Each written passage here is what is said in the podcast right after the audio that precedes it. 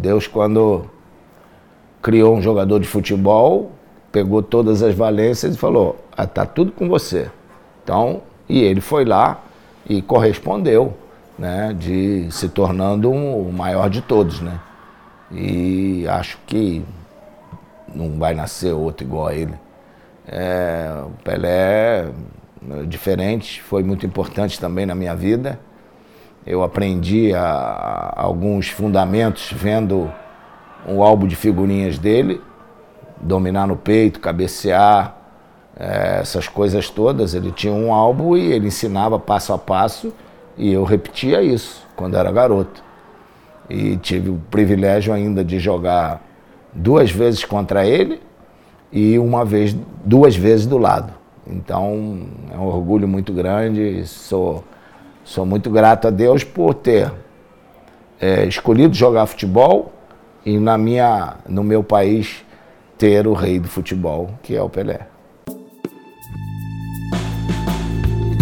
Começamos esse episódio com outro camisa 10 de peso, Zico. Mais de 500 gols oficiais na carreira atuando como um camisa 10 clássico. Quem, melhor do que ele, que herdou um número de rei, para abrir um episódio sobre Pelé? E bom, não foi só um camisa 10 que conversou com a gente sobre o Pelé. Soteudo, o atual 10 do Peixe, nos contou sobre o que significa herdar esse número tão sagrado para o time da Vila Belmiro. Não, acho que é um orgulho muito grande, né? Já tive a oportunidade de vestir ela, acho que respeitei, é, fiz o melhor que tinha que fazer para para sempre manter lá em cima, né? Porque é difícil ter essa camisa muito pesada, do rei do, do futebol. E acho que Mientras eu estou aqui e eu tiver a 10, vou fazer a melhor coisa para sempre manter. Pelé é e sempre será o maior embaixador do futebol por tê-lo ressignificado e colocado em outro patamar aos olhos do mundo. Há heróis atemporais que vestiram a um. Há também incontáveis camisas 9 que se despediram dos gramados como craques inquestionáveis. Mas nenhuma camisa tem o peso e a magia da 10. A camisa 10 carrega uma aura única, arrebatadora, que comove e inspira até meninos e meninas que sonham em um dia jogar futebol. A 10 faz os olhos brilharem, pois geralmente é dela que esperamos o inesperado, a finta, o drible, o improvável. É dela que esperamos tudo aquilo que nos faz amar futebol. O número 10 formou vários grandes jogadores da história, mas Antes de formá-los, foi criado pelo maior de todos os tempos, Pelé.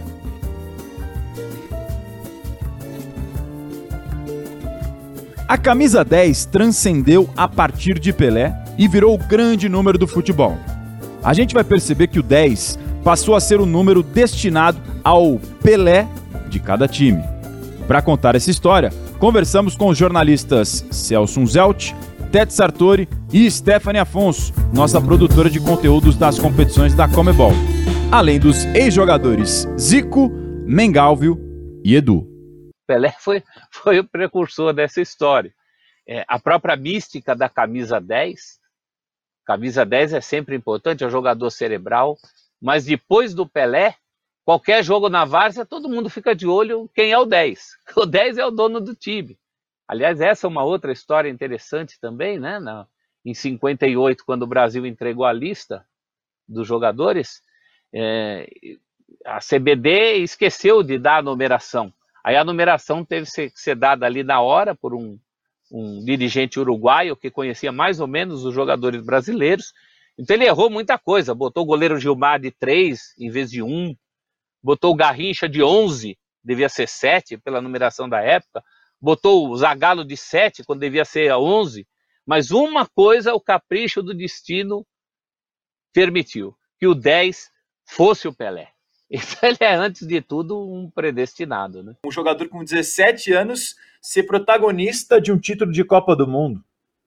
É, e a gente está falando de um mundo em que as, as informações não circulavam com a facilidade que circulam hoje, né?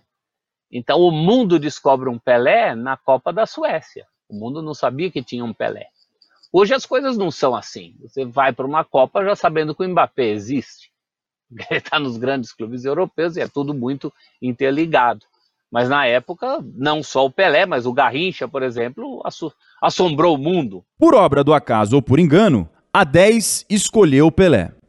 Os deuses do futebol, no entanto, deram aquela ajuda para o reconhecimento eterno. O jovem de 17 anos seria o camisa 10 da equipe Canarinho. Isso está claro. E durante a nossa pré-produção, nos deparamos com uma frase do rei que diz assim: abre aspas. O número 10, todo mundo fala. Antes de Pelé, era só um número. Eu nem sabia que tinha essa importância, mas realmente, depois que nós fomos campeões do mundo em 1958, eu era o jogador mais novo, com 17 anos e o número 10. Depois, começaram a dar importância para a camisa 10, porque antes ninguém se preocupava com o número. Reconheceu o Rei Pelé em entrevista à série Identidades FS, do canal Fora de Série. E como que isso aconteceu, hein, Sté? Quando a numeração foi implementada em 1939, os técnicos eram adeptos do sistema de jogo 1, 2, 3, 5. As camisas, assim, seguiam a ordem do esquema: 1 para o goleiro, 2 e 3 para os defensores, 4 e 6 com os meias, 4 a 6 na verdade, né? E de 7 a 11 para os atacantes. Na década de 1950, o sistema WM chegou, mas o quinteto ofensivo manteve a sequência de números 8 e 10 para os pontas de lança, 7 e 11 para os pontas e 9 para o centroavante. Em 1956, Pelé estreava pelo Santos, mas ainda era reserva na equipe de Lula. Ele vestia a camisa 8, que era o número que usava no Baquinho, em Bauru, antes de jogar pelo Peixe. Em dezembro daquele ano, porém, uma infelicidade alheia transformou sua vida e o futebol também. Isso a gente já sabe, né? Vasconcelos, dono da 10, fraturou a perna após o zagueiro Mauro Ramos do São Paulo cair sobre ele. Com isso, veio a chance de ser titular para o jovem Pelé. E a partir de 1957, a camisa 10 começava a ter um novo significado.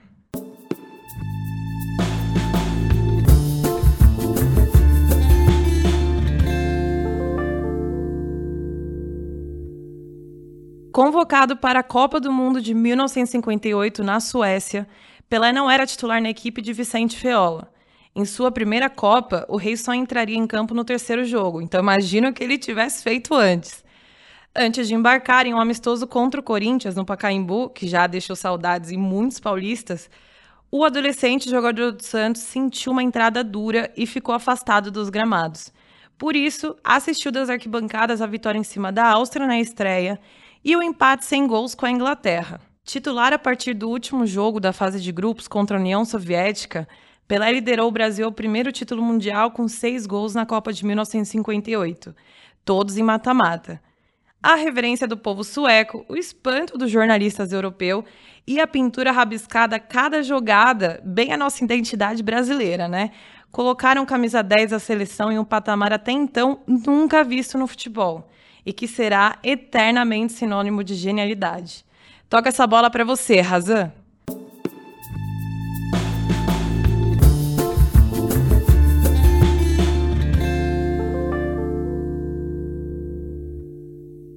Com esse baita passe da Steph fica fácil de dominar a bola. Esse assombro com a genialidade do Pelé é universal. O jornal Sunday Mirror de Londres cravou, abre aspas, Pelé nunca será superado porque é impossível haver algo melhor que a perfeição. Ele teve tudo: físico, habilidade, controle de bola, velocidade, poder, espírito, inteligência, instinto, sagacidade. Fecha aspas. Vamos ouvir o que os craques têm a dizer sobre o rei. Para acompanhar o QI dele, dele era difícil, não era fácil não. Tanto é que às vezes até ele apelava com a gente, né? Mas como é que a gente ia acompanhar o QI dele, que era um QI muito elevado? Mas mesmo assim, eu acredito que deu para quebrar o galho. Ah, o, o, Pelé tinha, como eu disse antes, né, todos esses fundamentos ele fazia bem. Ele sabia passar, ele sabia dominar a bola, ele sabia conduzir a bola, ele sabia chutar, ele sabia cabecear, e tudo de forma 100%. E, e é difícil você encontrar um jogador, normalmente um tem duas, três qualidades, um que tenha as seis do, dos fundamentos bem, 100%, é, além da, da questão da inteligência do jogo, né? É, da força, da velocidade, a parte física dele era um absurdo. Eram de todos esses jogadores do futebol mundial que eu vejo, ainda hoje, ele era o único que vinha em alta velocidade, parava e voltava, arrancava em alta velocidade. Ninguém conseguia fazer isso, era muito difícil, muito difícil. O zigue-zague dele com a bola era uma coisa fantástica. Então, é, alguém para ver o Pelé jogar, falou, não bobeie, não deixe de não per, perca ele de vista, porque senão você vai perder algum lance maravilhoso que ele vai fazer, ele é capaz de fazer. E eu, graças a Deus, acompanhei muito ele. Todos os jogos que o Santos vinha jogar no Maracanã, eu assistia, jogos da seleção eu assistia. Então pude ver de perto, televisão, tá, vai passar o jogo do Pelé, vamos ver. Eu não, não perdia nada que, do que ele fazia. Então, eu acho que a gente só aprende com isso. Ninguém vai chegar nem perto dele. Por quê? Gênio. Gênio. Ele é, como diz o, o Pepe, ele é de outro planeta. Nós que tivemos a oportunidade de estar ao lado dele, nós víamos o que ele fazia. Muitas coisas é, não tem gravado, não tinha televisão na época e tudo isso é, se perdeu, né? Mas igual não vai aparecer, jamais. Ele se preparou fisicamente, né? E ninguém, como você falou, ele, ninguém conseguia derrubá-lo. Ele se preparou fisicamente, a inteligência dele, a habilidade que ele tinha, fazia diferença e a objetividade, né? O negócio dele era o gol. É, é, é, um jogador que até hoje não vai existir que nem ele, entendeu? E com a graça de Deus, até que deu para acompanhar ele em alguns lances, né? Dentro do campo. E, enfim, Pelé foi Pelé e, e, e acabou. Acabamos de ouvir Mengal e o Edu, ex-companheiros do Rei no Santos, e Zico, que dispensa maiores apresentações. E só para concluir o que foi Pelé e como a 10 cresceu nas costas dele, separamos outras duas frases. Facchetti, zagueiro italiano na Copa do México de 1970, disse, abre aspas, Subimos juntos, fora do tempo, para cabecear uma bola. Eu era mais alto e tinha mais impulsão. Quando desci ao chão, olhei para cima perplexo. Pelé ainda estava lá, no alto, cabeceando a bola. Parecia que ele podia ficar no ar o tempo que quisesse. Fecha aspas para o zagueiro italiano que sofreu na mão do rei. Não há outro jogador na história que tenha sido tão elogiado, aplaudido e admirado por rivais. E esse reconhecimento sobrepassa até mesmo a seleção brasileira. Em 1962, um jornal chileno anunciava a chegada do Brasil para a Copa do Mundo. A frase usada não foi: a seleção brasileira chegou. Pelo contrário, a capa dizia: Pelé chegou.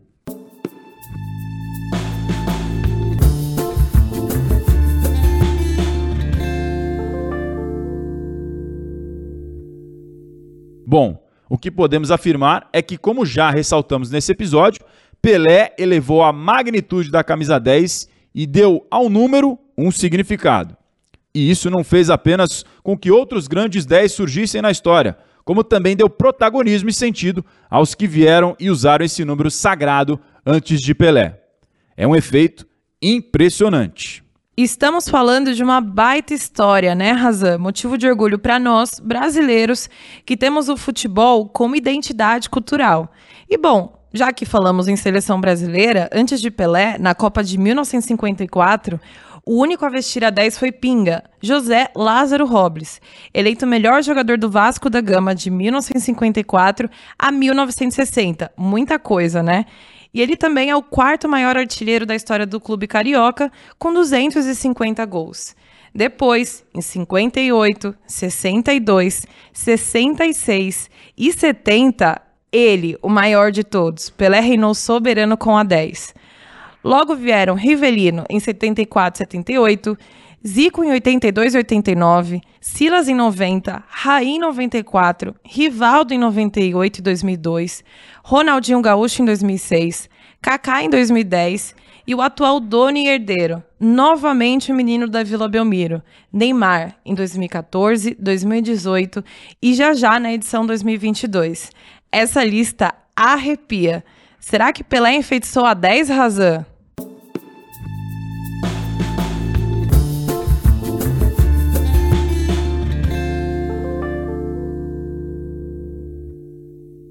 Olha, Sté, se enfeitiçou, eu não sei, mas que com certeza é o número mais pesado da história do futebol mundial por causa dele, disso eu tenho certeza. E um que quase chegou antes do Pelé nessa revolução da camisa 10 foi Ferenc Puskas, que dá nome hoje ao gol mais bonito eleito todo ano pela FIFA. Ele também possui uma relevância histórica e incontável contribuição para a evolução do futebol. Atacante prolífico que vestia a 10, o húngaro se despediu de sua seleção com média de quase um gol por jogo, 84 em 85 partidas e mais de 500 bolas na rede em toda a sua carreira. Foi o melhor da Copa do Mundo de 1954 e acumulou conquistas pelo Real Madrid nos anos finais da década de 50 e início dos anos 60. Parece que a 10 de fato escolheu Pelé para ser o que é. E surgiram outros grandes atletas herdeiros do rei posteriormente. Podemos citar, por exemplo, Francesco Totti, Roberto Baggio, Zinedine Zidane, Ruud Gullit, que poucos conhecem e tem um detalhe interessante, ele usava 4 em clubes e a 10 na Holanda. Meia de muito talento, força e velocidade, foi bola de ouro de 1987. E tantos outros, né, Razan? Mário Kempis foi o cérebro da seleção argentina em 78. Conduziu a Albi Celeste ao seu primeiro título mundial. Lothar Matthaus, campeão da Europa em 1980 e da Copa de 1990 com a Alemanha. Também foi bola de ouro em 90 e o melhor do mundo da FIFA no ano seguinte. Michel Platini, sem dúvida, um dos maiores de todos os tempos. Na Juventus, conquistou dois títulos nacionais e foi pilar do primeiro título de Champions League da história do clube de Turim foi tricampeão consecutivo da Bola de Ouro, 83, 84 e 85, feito raríssimo antigamente. Será que sem Pelé a 10 teria tido tanta importância e protagonismo nesses craques? Ou seriam apenas conhecidos como grandes jogadores em suas posições? Deixo essa pergunta para os fanáticos por futebol como nós, da Comebol Libertadores.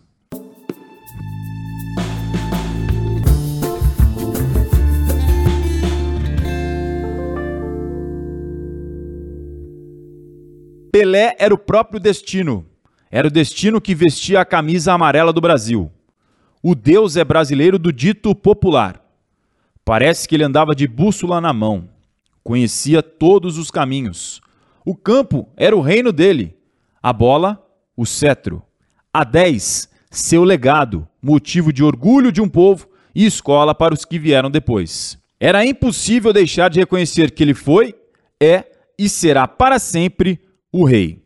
Nós ficamos por aqui nesse episódio especial falando um pouco mais da importância do Pelé para a camisa 10. Agradecemos todos os convidados que participaram dessa produção especial, além, claro, da nossa Stephanie Afonso, produtora aqui dos canais da Comebol Libertadores e que torna possível esse especial para contar um pouquinho mais da trajetória do maior atleta do século de todos os tempos. São 10 episódios especiais, espero que vocês estejam curtindo e desfrutando com a gente essa saborosa trajetória do rei. Eu sou Marcelo Azão, um dos apresentadores aqui do time da Comebol. Espero que vocês tenham curtido. Um beijo, um abraço, aperto de mão e até a próxima.